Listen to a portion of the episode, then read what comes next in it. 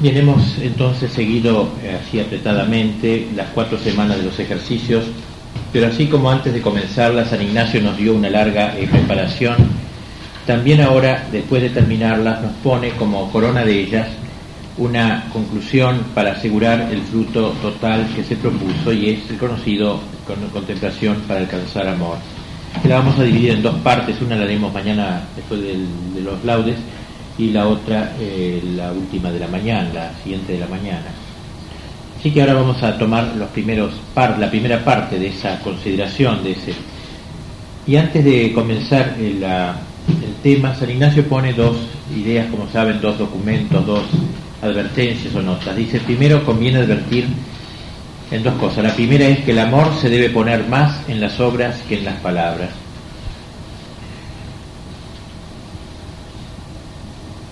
Es curioso, pero San Ignacio es muy alérgico a usar la palabra amor en los ejercicios. La usa muy pocas veces.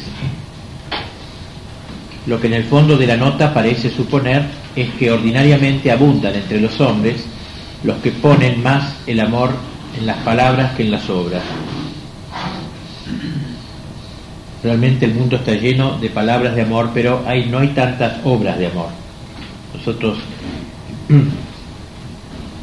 en nuestro ambiente, nuestro tipo de canto, nuestros tangos, etcétera, el amor es una palabra tan absolutamente repetida que está en realidad bastardeada ya en su sentido. Y incluso hablando del amor divino, si, no, si salimos del amor humano, es también cierto que hay palabras y hay obras, y que aquellas abundan mucho más que estas. Eh, libros, en los libros piadosos, etcétera, está lleno, y más nuestros tiempos, esta palabra amor, incluso un poco vaciada de sentido, reducida a un amor puramente humano. Y aquí podemos apelar a la propia experiencia también. Si todos nosotros hubiésemos hecho tantas obras de amor como palabras hemos dicho, seríamos santos si en la iglesia abundasen tanto las obras de amor como abundan las palabras en los libros piadosos, el cristianismo sería una religión llena de santos. Y por eso, ante esta cierta alergia frente a una palabra tan noble, de las más nobles que hay en el vocabulario humano y cristiano, el mismo San Juan, que es el apóstol del amor, Dice, hijitos míos, no amemos de palabra y con la lengua, sino con obra y de verdad. 1 Juan 3:18. Es decir, también ella advertía la posibilidad o el peligro que tenemos de amar de palabra solamente. Podríamos decir que todo el libro de los ejercicios es un excelente comentario de esta verdad. Si ahora al acabar los ejercicios reparamos sobre la manera como nos ha guiado San Ignacio, encontraremos que nos ha conducido a muchas, a muchas obras de amor, pero en lo que se refiere a las palabras, nos ha enseñado muy, muy pocas. Incluso a algunos les llama la atención el poquísimo uso de esta, de esta palabra ¿no? Eh, en la primera semana, etcétera. Alguna que otra vez aparece para que más lo amamos, para más amarlo y seguirlo pero en realidad evidentemente llama la atención el poco uso, un, libro tan repleto de obras de amor, cuán sobrio es de palabras de amor. Se podría decir que Ignacio, que tanto había abusado en el mundo de la palabra amor, como lo dice en su autobiografía, quedó como avergonzado y lleno de reverencia ante la misma palabra transformada en sagrada. Por tanto, todo aquel que quiera entrar por el camino del verdadero amor divino, se prepare a obrar más que hablar. Me acuerdo hace poco, aunque no es exacto esto, pero leía un libro de un autor ruso, de un Estares o estos sabios rusos, directores espirituales, le consultaron, padre, un laico, yo quiero amar y no, no siento amor ninguno. Y le dijo, pon obras de amor. ¿Eh? O sea, él no, no, no es capaz de amar, no siente que ama, cree que no ama. Bueno, pon obras de amor que es una manera de amar. Eh, este, no, estar ahí rebuscando a ver si amo, no amo, no siento que amo, no amaré, entonces, en fin, toda esa angustia, pon obras de amor. Es una manera, pues, me parece, de salir de eso. Si obra, habrá amor aunque calle. Si no obra, por más que diga, no habrá verdadero amor.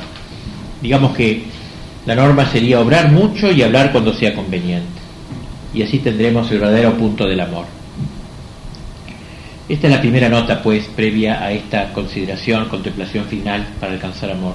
El amor se debe poner más en las obras que en las palabras. Si bien es una nota previa, podemos ya usarla como tema de consideración antes de empezar, o se quiere, la, la contemplación. Y la segunda nota dice San Ignacio, el amor consiste en comunicación de las dos partes, es a saber, en dar y comunicar el amante al amado lo que tiene o de lo que tiene o puede, y así por el contrario el amado al amante, de manera que si el uno tiene ciencia, dar al que no la tiene, si honores y riqueza, y así el otro al otro. El amor, pues, como una mutua comunicación, sobre todo el amor de amistad, es una unión que viene de ambas partes, es una donación mutua.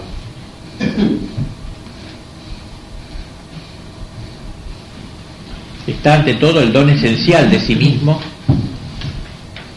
pero también está los dones secundarios, el dar dones secundarios, no solamente el don esencial de sí mismo, sino que el amor se expresa en dones secundarios, para probar con dones externos la verdad de aquel don íntimo esencial, que es, eh, por cierto, lo más importante. Pues el amor, comunicación de las dos partes.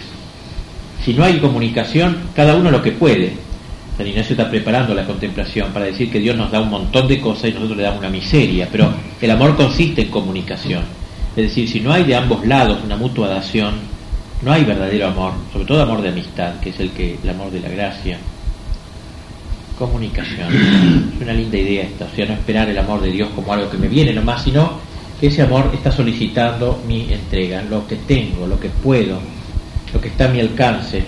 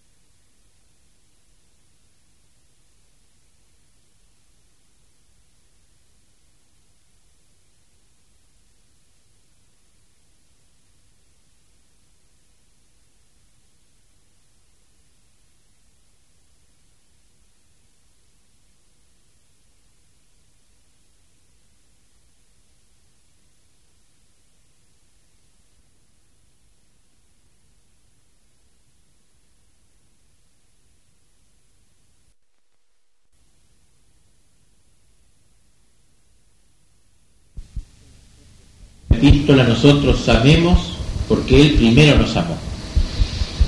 O sea, hay un amor mutuo, pero hay una primacía del amor divino sobre el amor humano.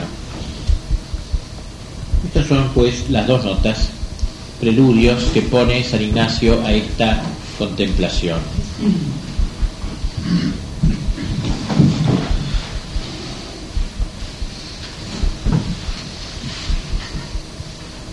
Puesto a esta contemplación San Ignacio el título tan extraño para muchos autores, contemplación para alcanzar amor. Parecería, qué sé yo, no, raro el título, contemplación para alcanzar amor. ¿Qué he querido significar con esta fórmula, contemplación para alcanzar amor? Todo el libro, todo el libro y todo el método es un, es un, es un acto de amor, podríamos decir el quitar las aficiones desordenadas y hallarla, buscar la voluntad de Dios, todo eso es dar y comunicar el amante al amado lo que tiene. El fin de los ejercicios que hemos buscado día por día y hora por hora es precisamente alcanzar amor, podríamos decir. Pero quiere acabar los ejercicios con un ejercicio directo y totalmente dirigido a ordenar el amor. Y esta contemplación que llama para alcanzar amor es decir, no para hacer uno o dos o muchos actos de amor, sino contemplación apta para alcanzar la ordenación del amor. Dice para alcanzar amor y no para alcanzar el amor, quizá para mostrar que la ordenación del amor no tiene fin. No es que se alcanza un día el amor, punto, lo alcancé, sino alcanzar amor es como quien dice una oleada de amor. alcanzar oleadas de amor. ¿eh? Nunca se alcanza plenamente el puerto del amor, sino que se está alcanzando amor. Quizás ese faltar el, el artículo para alcanzar el amor, sino para alcanzar amor, signifique eso, que la perfección ha de ir siempre creciendo sin parar y que por tanto no es posible alcanzar el amor absoluto, pero sí entrar en el camino del amor.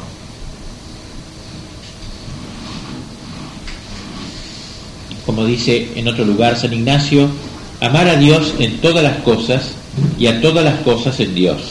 Esto sería ordenar el amor. Amar a Dios en todas las cosas y a todas las cosas en Dios.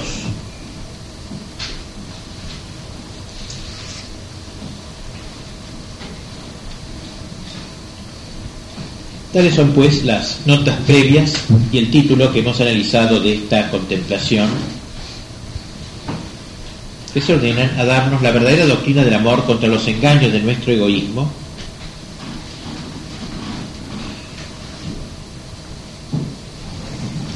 y que en los cuatro puntos de esta consideración aplica San Ignacio aquel texto de 1 Juan 4:19, amemos a Dios porque Él nos amó primero. Este es el método de los cuatro puntos. Dios me amó en tal cosa, luego yo debo amarlo, retribuirle. Amemos a Dios porque Él nos amó primero. Sobre esta base creo que está hecha el esquema de esta última contemplación. Amemos a Dios porque Él nos amó primero, 1 Juan 4:19. Dios me ama, me derrama un montón de bienes y ahora ¿qué le puedo devolver? ¿Eh? Amemos a Dios porque Él nos amó. Podríamos decir que los puntos de la contemplación van recorriendo las obras de amor que Dios ha hecho y exponen cómo se me ha comunicado y la respuesta luego de mi amor. Bien, esto como preludio de esta contemplación que San Ignacio quiere que se le adelante así con estas notas previas para no engañarnos en el amor. Bien, el primer preámbulo es la composición del lugar. Dice San Ignacio, ver cómo estoy delante de Dios nuestro Señor, de los ángeles, de los santos, interpelantes por mí. Tratado en los ejercicios de detectar mis aficiones desordenadas, de quitarlas, ordenar mi vida, buscar la voluntad de Dios y ahora me pongo frente a toda la corte celestial que está interesada en que yo ordene mi amor interpelantes por mí, es decir, abogando por mí. El segundo preámbulo dice Ignacio la petición, conocimiento interno de tanto bien recibido, para que yo enteramente reconociendo pueda en todo amar y servir a su divina majestad. Tanto conocimiento de todo el derroche que ha hecho Dios de amor conmigo, para que yo realmente reconociendo pueda retribuir, pueda amar, pueda servir a su divina majestad. En la meditación, la contemplación de mañana, vamos solamente a tomar el punto primero y luego en la otra de la, la última de la mañana, mañana, tomaremos los otros tres puntos de esta contemplación. El primer punto dice extraer a la memoria los beneficios recibidos de creación, redención y dones particulares, ponderando con mucho afecto cuánto ha hecho Dios nuestro Señor por mí y cuánto me ha dado de lo que tiene, y consecuente el mismo Señor desea dárseme en cuanto puede, según su ordenación divina. Y con esto reflectir en mí mismo, considerando con mucha razón y justicia lo que yo debo de mi parte ofrecer y dar a la su divina majestad, a saber todas mis cosas y a mí mismo con ellas, así como quien ofrece afectándose mucho. Se trata pues aquí de la memoria, podríamos decir. El primer punto es traer a la memoria sea el primer punto para, para excitar un poco nuestro deseo de amar, es recordar todos los dones recibidos, los beneficios recibidos, lo que Dios ha hecho por mí. Que San Ignacio reduce a tres capítulos. Ante todo, los beneficios de creación, dice.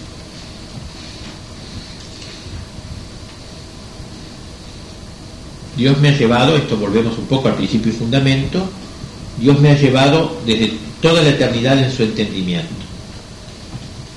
y en su voluntad, como hemos dicho, eligiéndome entre las infinitas criaturas posibles que no quiso crear, que no creó, Y eso por puro amor. Es decir, tratar de percibir en esta contemplación otra vez lo que significa mi creación, el acto de predilección que es mi creación, como decíamos. Me lleva desde toda la eternidad, me segregó, como dice San Pablo, me segregó de los millones de posibles, eligiéndome, sin tener yo nada previo. Yo no era amable, no era amable porque no existía. Amándome me hizo amable.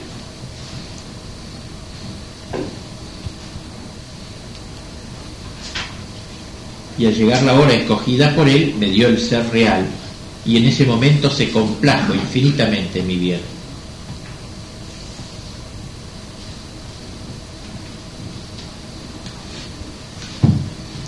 Mi creación, por tanto, pero no solamente mi creación Dentro de estos beneficios del orden de la creación, debo poner todo este mundo de maravillas que me rodea.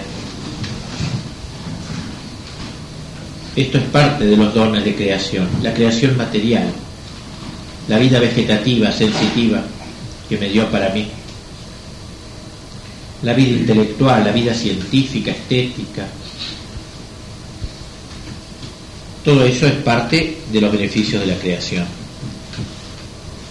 y son beneficios absolutamente personales, intransferiblemente personales. No porque sean para todos, dejan de ser para mí.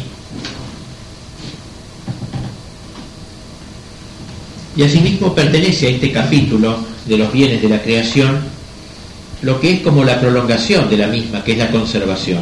Ya hemos visto cómo la conservación mía en el ser es como una creación mantenida, retomada, no retractada por Dios.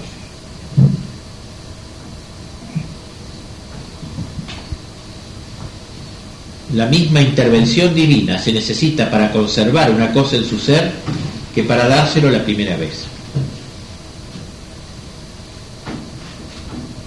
La misma intervención se necesita, el mismo poder divino para mantener en su ser que para dárselo por primera vez. Y la intervención divina absolutamente libre no se mueve sino por el amor. Es decir, que toda mi vida es un continuado acto de amor de Dios que me mantiene en el ser. El Dios que me conserva es un Dios que me ama minuto a minuto. Los hombres tenemos una idea imperfectísima de una acción conservadora. Nosotros no tenemos experiencia de una acción conservadora, porque no producimos ninguna acción que se le parezca. Nuestros actos son todos transitorios. Hacemos una silla, la silla está ahí, la conservamos en su ser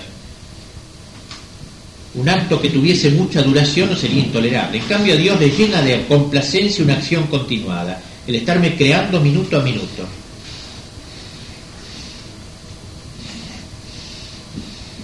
Por la misma razón que le movió a comenzarla, por el amor.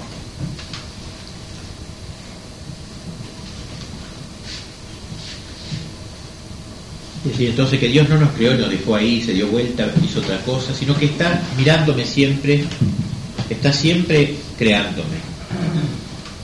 Está siempre evitando que vuelva a la nada, podríamos decir.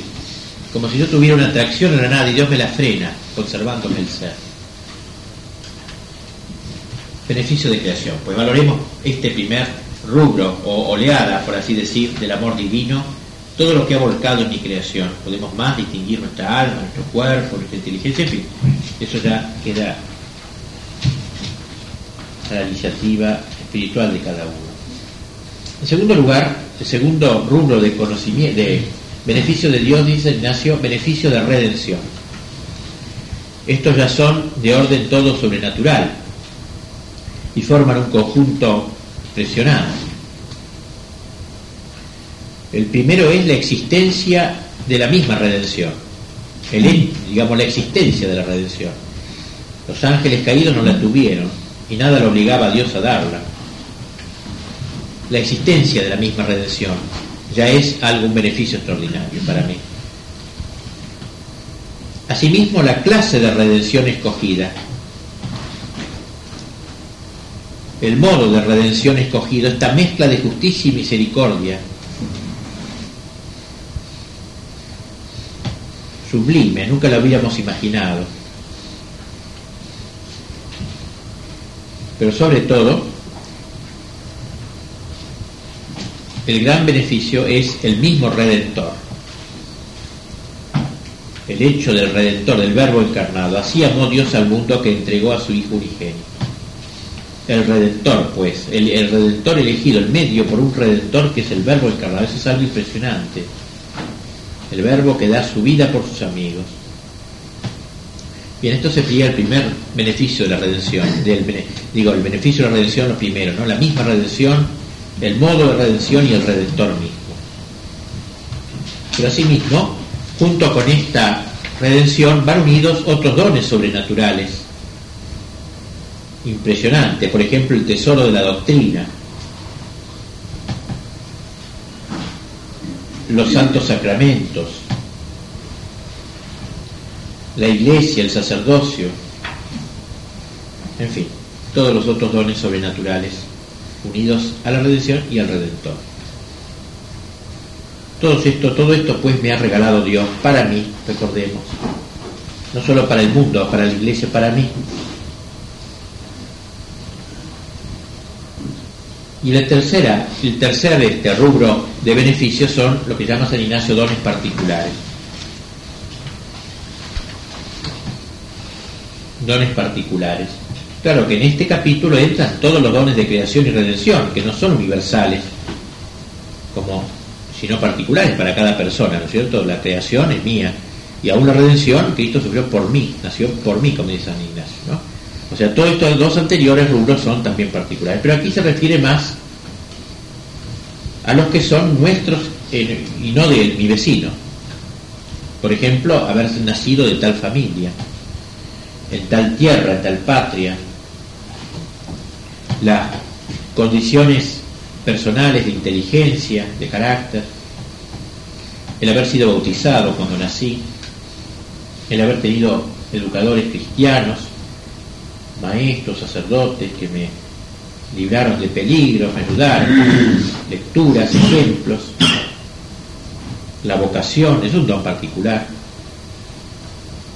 los mismos ejercicios, etcétera, son dones particulares. Todo este montón de dones, que eso cada uno de ustedes lo sabe, y no los demás en general, tenemos por todos estos tres niveles. ¿eh? Podríamos decir, terminando este análisis o este recorrido de todo lo que Dios nos ha dado, ¿eh? que somos una gran limosna de Dios, en última instancia.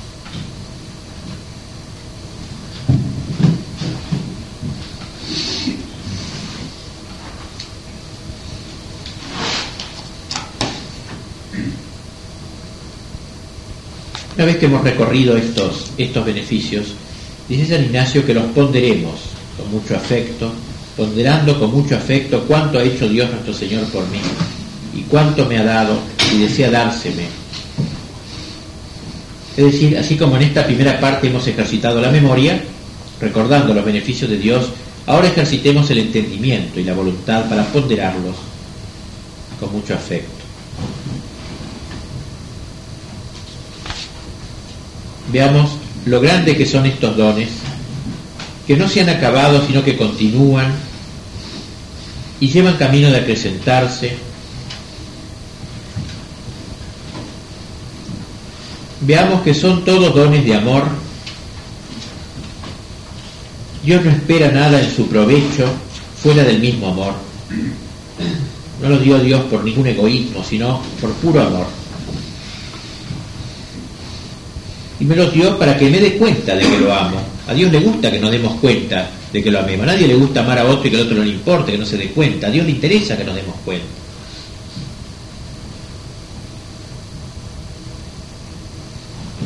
Y esos dones que Dios me ha dado son participaciones de sus perfecciones, son como partes de Él casi, son como rayos de su luz. No solo me ha dado lo suyo, se me ha dado a sí mismo. Se me ha dado a sí mismo en el Redentor, en la misa. Todo eso me ayudará a ponderar estos beneficios y a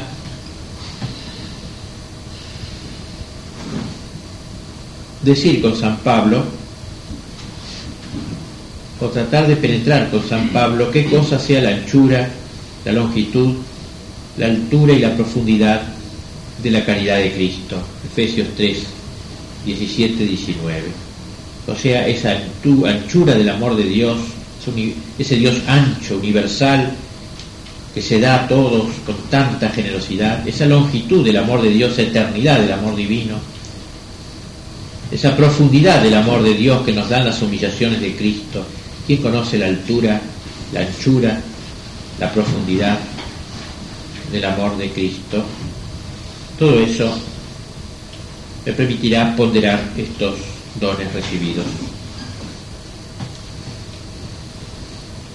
Termina San Ignacio con esto, reflectir en mí mismo, considerando con mucha razón y justicia lo que yo debo de mi parte ofrecer y dar a la su divina majestad, es a saber todas mis cosas y a mí mismo con ellas.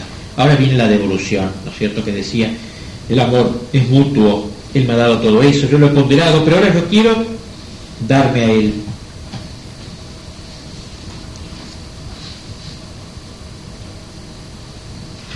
darme ese Dios que me dijo que lo debo amar con todo mi corazón, con toda mi alma, con toda mi mente, con toda mi fuerza.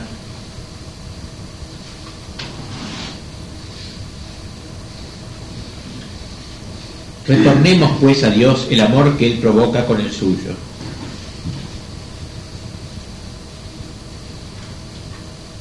Devolvámosle a Dios nuestros sentidos, nuestra inteligencia, nuestra voluntad,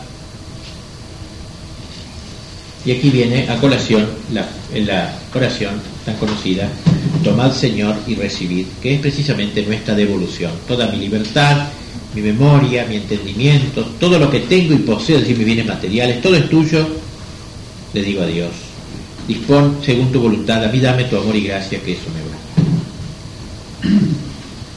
Esa lindísima oración, pues, pero que está en este contexto del recibir y dar del Dios que me comunica y yo que le devuelvo lo que tengo. Él me dio mi libertad, pues se la doy ahora. Si me la quiere quitar, le doy mi memoria. Si quiere que la pierda, le doy mi entendimiento. Si quiere que pierda el juicio, todo le doy, todo me va. Lo único que no le doy es una sola cosa, es la gracia.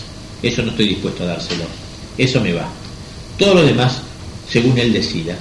Todo es vuestro, dispón según tu voluntad. He aquí la expresión más sublime del amor, de la devolución del amor. Cada uno da lo que tiene o puede. Esto es lo que yo tenga en mi alcance. Lo que yo tengo es esto, eso se lo doy.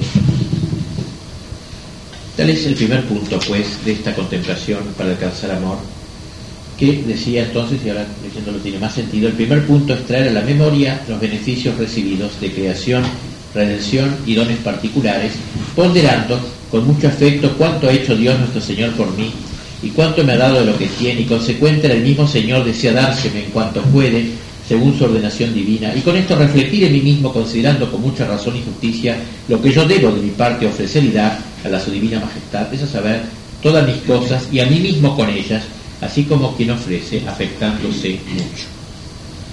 Hagamos pues esta meditación mañana después de laudes y recuerden que está puesta allí la distribución por si alguno no haya entendido bien el horario de mañana.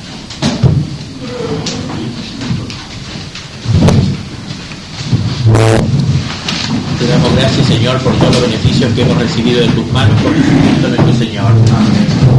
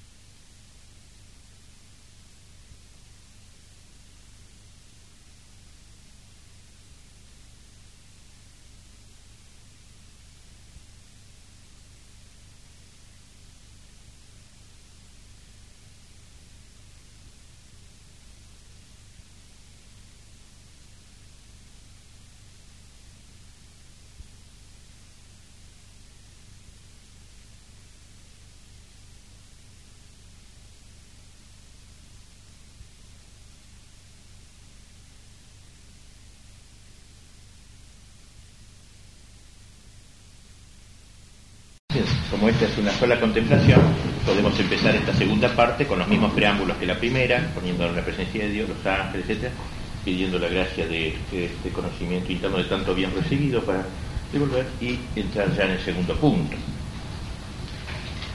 Decíamos que eran cuatro puntos, ya hemos visto el primero. El segundo, dice San Ignacio, mirar cómo Dios habita en las criaturas y en los elementos, dando ser, en las plantas vegetando, en los animales sensando, en los hombres dando a entender, y así en mí dándome ser, animando, sensando y haciéndome entender, asimismo haciendo templo en mí, siendo criado a la similitud e imagen de su divina majestad. Otro tanto reflexionando en mí mismo, por el modo que está dicho en el primer punto, por otro que sintiere mejor, de la misma manera será sobre cada punto que se sigue. Bien, este punto entonces eh, agrega el primero, que era la memoria de los beneficios recibidos, el tema de la presencia de Dios en las criaturas. Y comprende como tres eh, elementos, digamos. La presencia de Dios en las criaturas que están fuera de mí. Luego la habitación de Dios en mí. O sea, el Dios que está presente en mí. Y finalmente, reflexión para retornar a Dios, ¿no? Como siempre, esa comunicación de bienes. Bueno, esos serían los tres elementos internos de este punto según el texto de San Ignacio. Primero, pues, presencia de Dios en las criaturas que están fuera de mí. Sabemos que Dios está presente en todas las cosas, como hemos estudiado en, nuestros, en filosofía, en teología, por esencia, presencia, potencia, etc. De modo que Dios habita en las criaturas y en cada una de ellas, en particular, por pequeña que sea. Y en esta presencia no hay diferencias, podríamos decir, sean criaturas grandes, pequeñas, permanentes o transitorias. Y en ese sentido también está en mí como una de tantas criaturas y en todos los seres que me rodean. En la tierra que piso, en el cielo que me cubre, en el aire que respiro, en la luz que me ilumina, en el alimento que como, está incluso en las entrañas de estas moles inmensas de la cordillera o, del, o de otros cerros altísimos del mundo, aunque jamás los hayamos visto ni los hayamos de ver ni conocer.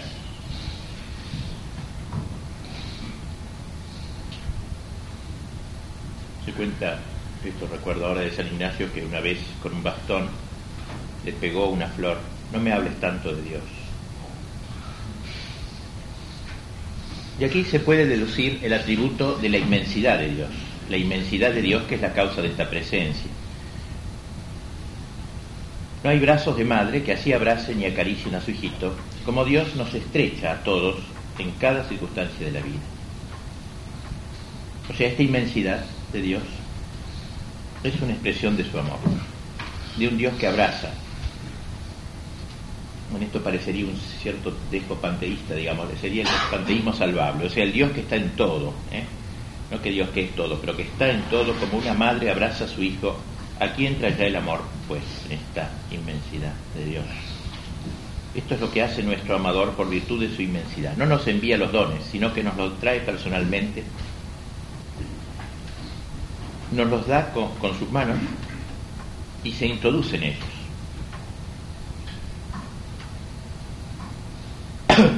Para estar siempre y en todas las cosas con nosotros.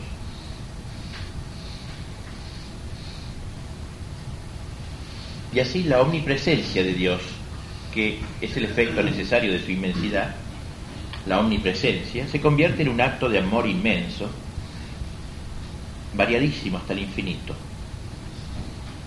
Nosotros no somos limitados, no podemos entender tantas modulaciones de amor, pero Dios las entiende y las saborea.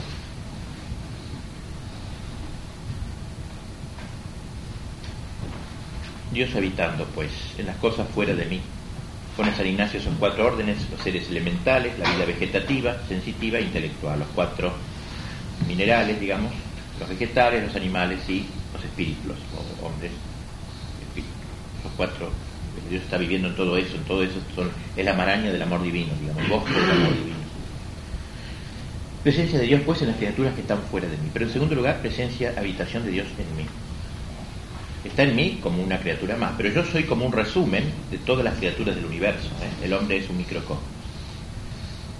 O sea, en mí hay vida en los cuatro elementos, eso, ¿no? Vida mineral, vegetal, animal e intelectual. Y podríamos decir, pues, que Dios está en mí por todas las razones ¿eh? de esos cuatro órdenes de seres.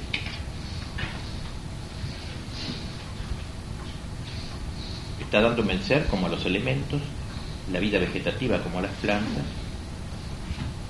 la vida sensible como los animales y la intelectiva como los hombres y ángeles. Pero cada uno de estos títulos es hijo del amor.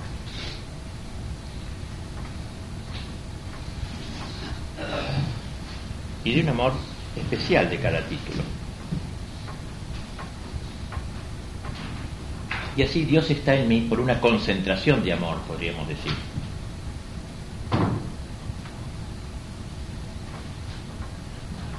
Que responde al amor divino esparcido por todo el universo.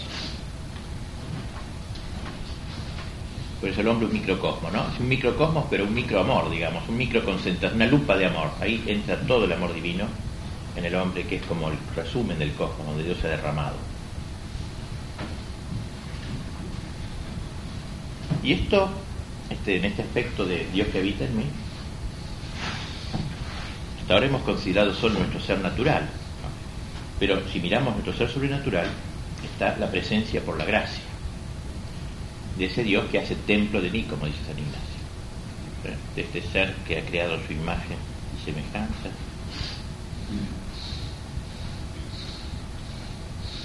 Y todo ese día del, templo es una tan rica que, en fin, Dios hace templo de mí. También decimos del universo que es un templo de Dios, pero en un sentido lato. Nosotros somos un templo vivo, de Dios vivo porque conocemos la presencia divina en nosotros y nos hacemos divinos. La planta no conoce la presencia de, Dios, pero nosotros la conocemos y ese conocimiento nos diviniza. La Trinidad habita en nosotros por la gracia.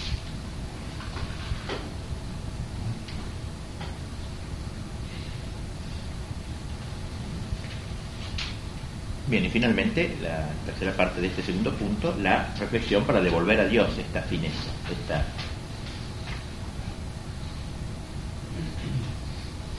¿Cómo devolverle a Dios esto? Viviendo en su presencia. Sería una manera de devolverle el beneficio, vivir en su presencia. Una presencia de Dios que llene todos los tiempos y los espacios de mi vida una presencia de amor. No puedo hacer la presencia como la que da mí, pero al menos como puedo, como dice San lo que puedo darle.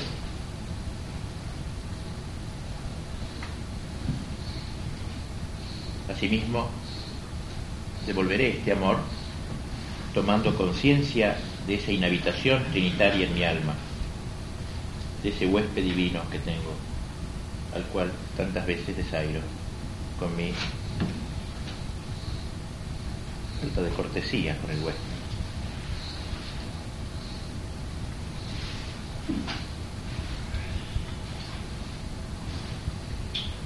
¿Cuál sería el segundo punto entonces? La presencia. El primero, la memoria ¿no? de los beneficios, ahora la presencia de Dios. El tercero, dice San Ignacio, considerar cómo Dios trabaja y labora por mí en todas cosas criadas sobre las de la tierra y de ese modo laborantis, así como en los cielos, elementos, plantas, frutos, ganados, etc., dando ser, conservando, vegetando y censando, etc., y después reflectir en mí mismo. Bien, dice San Ignacio que está al modo laborantis. No, no trabaja propiamente, en cuanto que el trabajo nuestro al menos implica cierta fatiga o imperfección que Dios no tiene, pero está, en cierto modo, por eso, al modo de quien trabaja. Es el Dios que trabaja, el Dios operario, digamos así. Es el tercer grado de, del amor divino. En primer grado Dios nos da las criaturas, el segundo Dios está en cada criatura y el tercero Dios trabaja en cada criatura. Es un matiz, un detalle, pero rico, ¿eh? un detalle del Dios que no se contenta con estar, sino que está trabajando.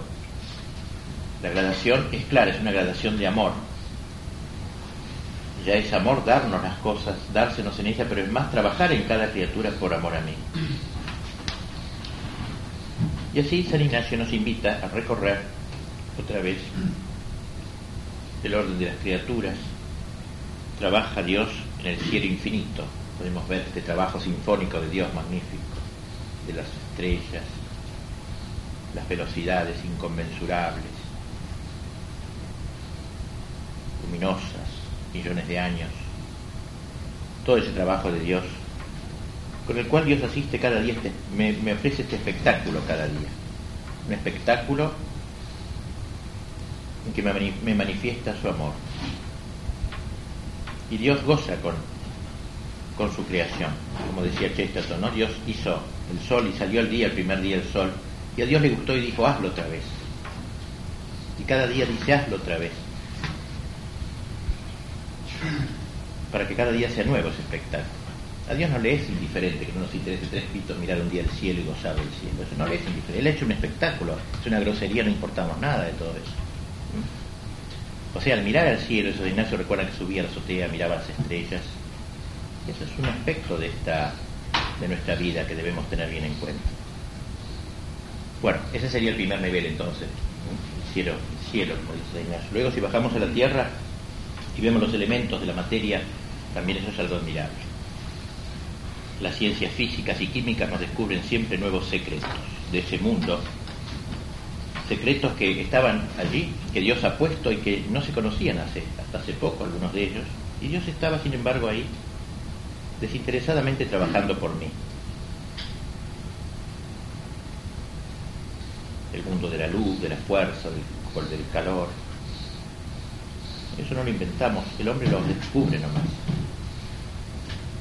¿Qué, diríamos, ¿Qué, diríamos, si vamos a la vida vegetativa y sensitiva? Eso es un espectáculo. Una sola célula vale. El microscopio, microscopio revela cosas más admirables que los grandes telescopios siderales.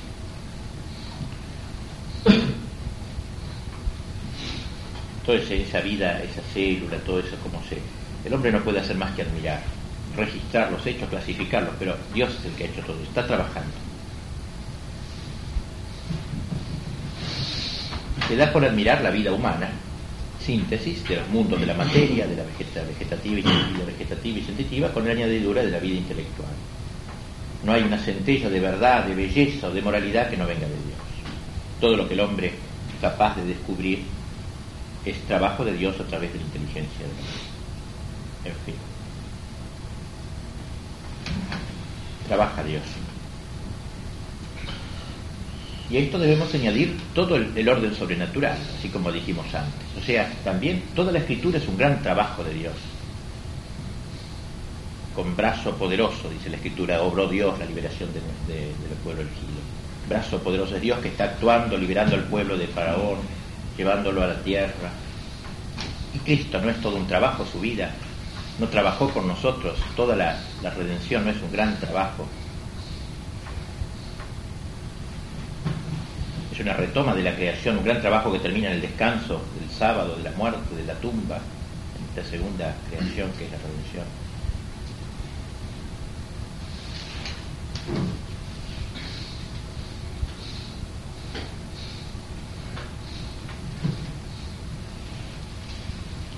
Entonces podemos ahora repetir las palabras de San Ignacio, Dios trabaja y labora por mí en todas las cosas criadas sobre las de la tierra así como en los cielos, elementos, plantas, frutos, ganados, etc., dando ser, conservando, vegetando, censando, etc. De modo que este, este rayo de sol que me llega lo, lo ha trabajado Dios para alegría de mis ojos. Este aire que respiro lo hace Dios para regenerar mi sangre.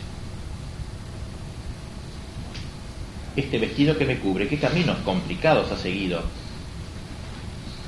Desde la planta o el animal que ha producido su fibra hasta las manos que lo han acomodado. Y Dios es quien ha sido el director de este trabajo.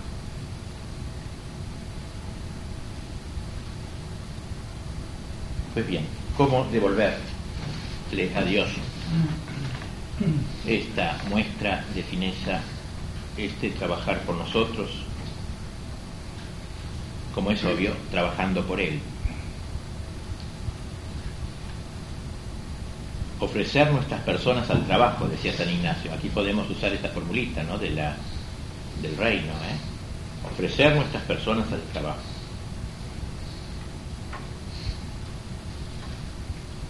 Es decir, que nuestro apostolado, nuestro sacerdotal es, debe ser una expresión del amor. ¿eh? Todo nuestro trabajo debe ser una, una manifestación del amor. Eso que decíamos ayer, ¿no? No sé si lo amo, Dios, bueno, yo obro, ese, ese obrar, ese apostolado mío, yo le quiero a Dios expresar así mi amor, con las obras.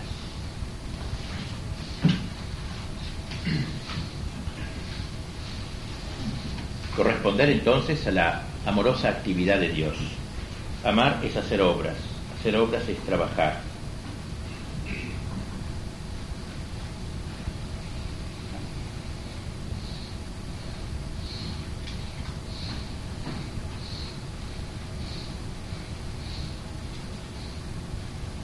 Y podríamos decir que esa actividad nuestra, esa actividad amorosa nuestra, tiene como tres rubros posibles, tres campos que se abren en nuestro amor. Uno sería la actividad contemplativa, si así se pudiera decir, es decir, toda la actividad de nuestra vida de, interior, de nuestra vida de oración. Otra sería la actividad apostólica de la que acabamos de, hablar y otra la actividad del dolor. ¿eh? Entonces son como tres eh, rubros con los cuales podemos eh, mostrarle a Dios esta devolución, ya que el amor consiste en como decíamos, comunicar el amante, el amado, lo que tiene puede.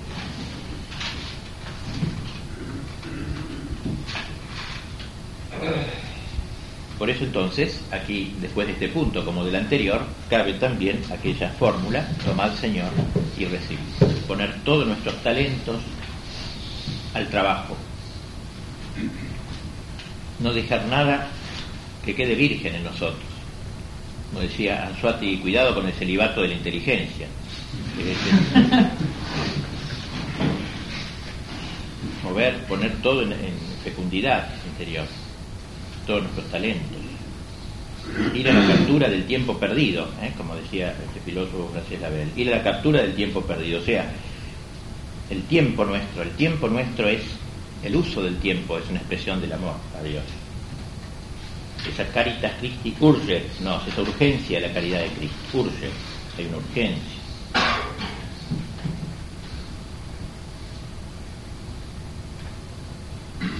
San Pablo tiene una fórmula muy linda, dice redimere tempus, tenemos que redimir el tiempo, o sea, el tiempo está ahí, está allí.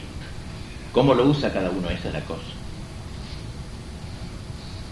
O sea, el tiempo puede ser usado desde para el pecado, ¿eh? como para la santidad, para el apostolado. Ahí está el tiempo. Bueno, y cada sacerdote lo usa según su amor, casi podríamos decir, ¿eh? según su amor. No se trata de activismo, sabemos ya bien, se trata de eso que queremos decir, pero sí se trata de, de nuestro tiempo, de apostolizarlo a nuestro tiempo, darle ese carácter apostólico.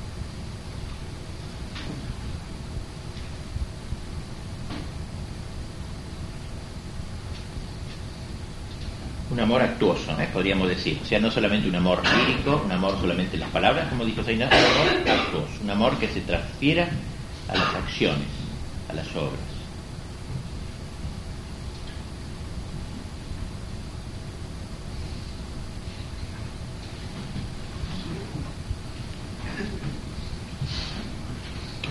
Las impregna en cierta manera también, las se impregnan.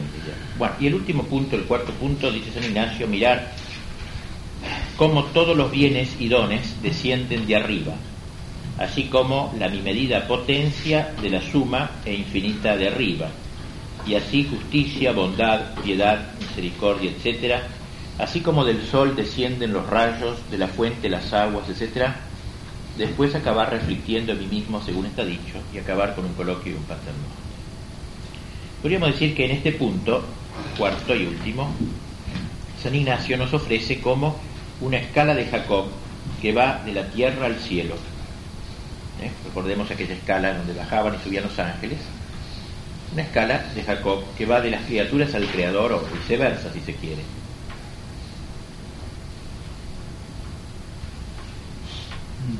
Hemos aprendido en nuestros estudios que las criaturas no solamente tienen una causa eficiente, que es la divina omnipotencia,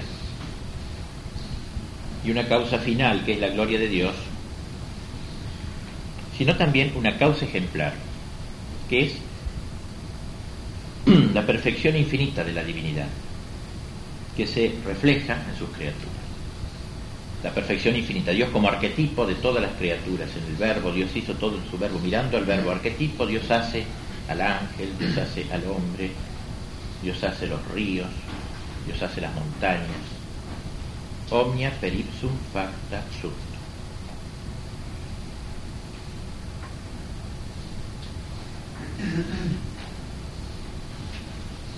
Y lo que mueve estas tres causas, la eficiente, la final y la ejemplar, es el amor de Dios.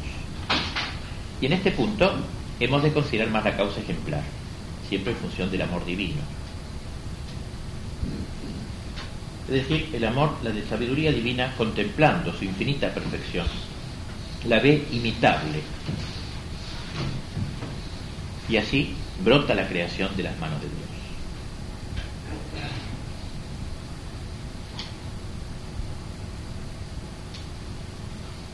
es una resolución del amor para darse y para conquistar el amor, ese expresarse en toda la creación Dios. Es una estratagema divina para que nosotros en todo veamos las huellas de Dios, los vestigios de Dios.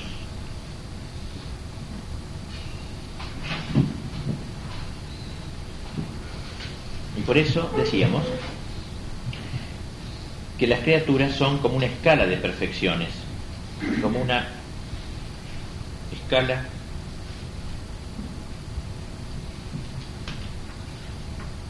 por las que Dios manifiesta su perfección infinita y ejemplar. Y por otra parte, las criaturas son una escala de perfecciones por las cuales podemos subir nosotros a la perfección infinita y ejemplar. Es decir, hay un descenso y un ascenso. Un descenso es la creación imitando todas las cosas a Dios y un ascenso. El hombre al ver todo eso se eleva a Dios, eleva la fuente. En el descenso se manifiesta y se da el amor divino. Y en la subida responde dándose a Dios el amor humano, el amor creado.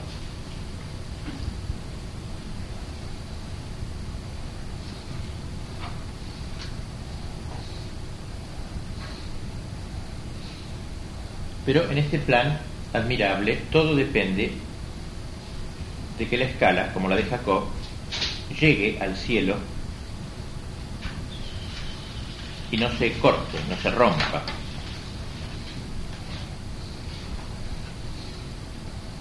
¿Cuándo se rompe esa escala? Cuando nosotros adoramos a las criaturas, cuando no, vemos ya en ellas los vestigios de Dios y no ascendemos.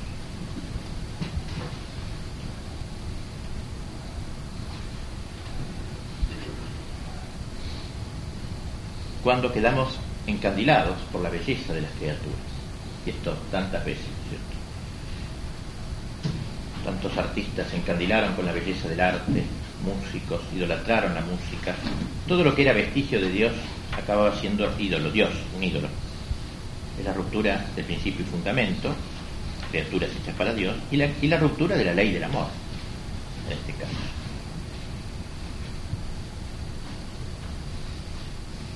Ya entonces las criaturas dejan de ser un camino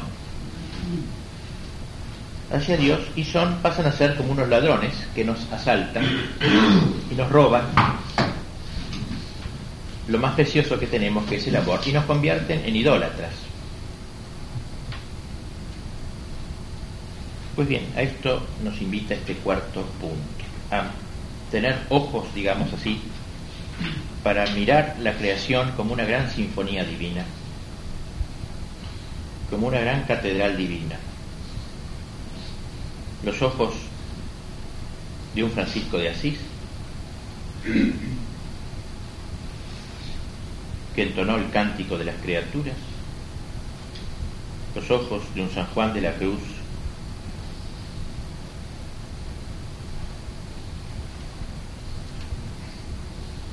y yéndolas mirando, de, las vestidas las dejó de su hermosura, nos dice en sus, en sus obras, su poesía. Dios pasó y dejó todo como regalo de su belleza. Los santos entonces miran al arroyo, pero van a la fuente. Y eso requiere pureza de la mirada. Bienaventurados los puros de corazón porque ellos verán a Dios. El poder ver a Dios en sus criaturas. Los puros de corazón, los ojos turbios, solo ven las criaturas, son ojos miopes, se frenan. San Juan de la Cruz consideraba el mundo como una música callada, decía él, su cántico espiritual. Una música callada desde Dios. Solamente esa música la oyen los oídos espirituales.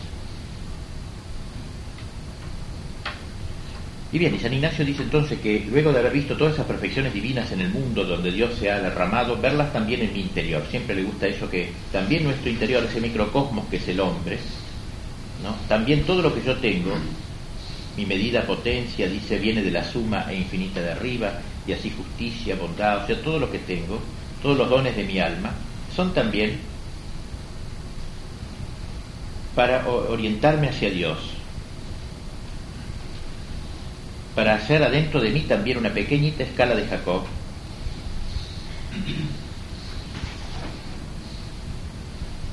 que me permita ascender.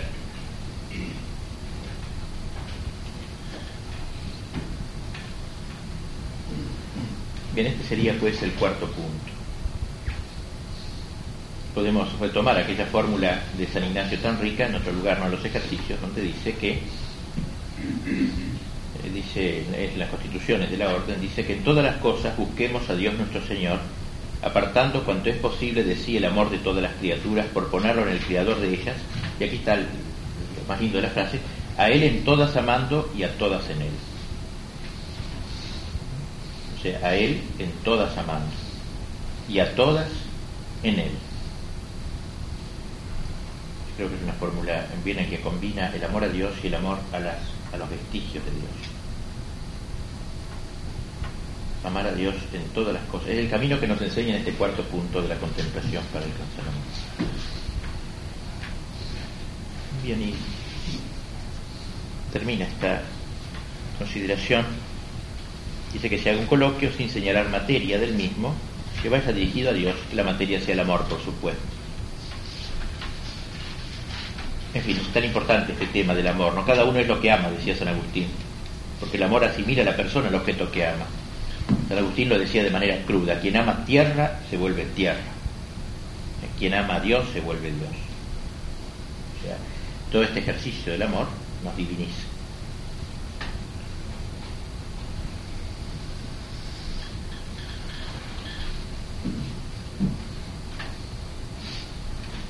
Podemos acabar entonces repitiendo la oración del primer punto, tomar Señor y recibir por el Espíritu que el amor de Dios nos ha ido descubriendo en los otros puntos de la contemplación y culminar con un paternal.